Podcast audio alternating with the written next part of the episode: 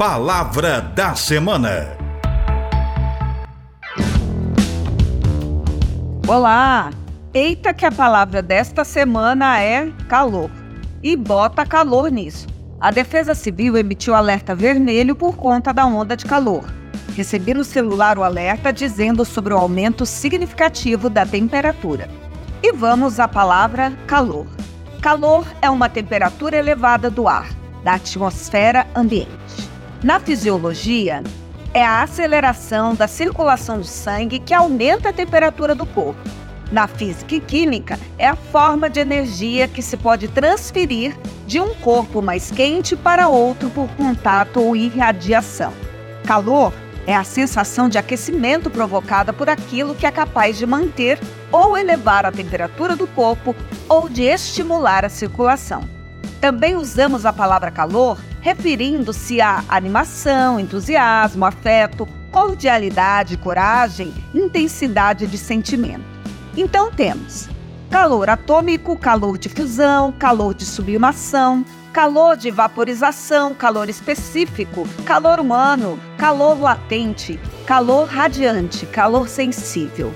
E para entender melhor, calor e temperatura. Vamos lá. Calor é a energia térmica em movimento é a energia cinética proveniente da movimentação dos átomos ou moléculas. Temperatura é a grandeza física usada para medir a energia cinética em questão.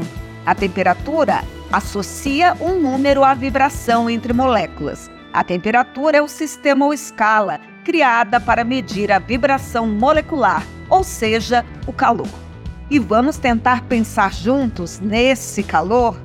Calor é coisa muito séria. Saúde é coisa séria. O Ministério da Saúde reforçou as orientações e os cuidados durante a onda de calor. Tome muita água, mas muita, muita, muita água para hidratação e manutenção da temperatura ideal para o funcionamento do corpo. Use filtro solar 30 minutos antes da exposição ao sol e ele deve ser reaplicado a cada duas horas. Não esqueça de passar nas mãos, orelhas, nuca e pés. Aumente a ingestão de água ou de sucos de frutas naturais sem adição de açúcar, mesmo sem ter sede. Evite bebidas alcoólicas e com elevado teor de açúcar. Evite a exposição direta ao sol. Use chapéus e óculos escuros. Proteja as crianças com chapéu de abas. Se possível, feche cortinas e janelas mais expostas ao calor e facilite a circulação do ar abra as janelas durante a noite. Utilize menos roupa de cama e vista-se com menos roupas ao dormir. Informe-se periodicamente sobre o estado de saúde das pessoas que vivem só, idosas ou com dependência, que vivam perto de você e ajude-as a protegerem-se do calor. Mantenha ambientes úmidos com umidificadores de ar toalhas molhadas ou baldes de água. Mantenha medicamentos abaixo de 25 graus na geladeira, lendo as instruções de armazenamento. Busque ajuda se sentir tonturas, fraqueza, ansiedade ou tiver sede intensa e dor de cabeça. Ofereça constantemente água para crianças e idosos, porque eles têm dificuldades em reconhecer a sede. E vamos pensar no aquecimento global a Terra está esquentando. Calor, muito calor. Poluição, muita poluição. Yeah, yeah.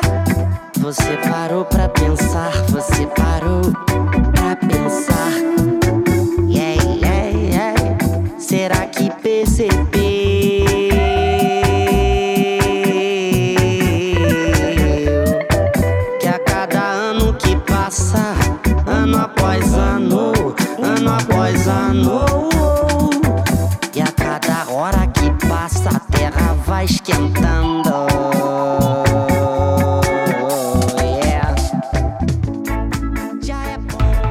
Palavra da Semana.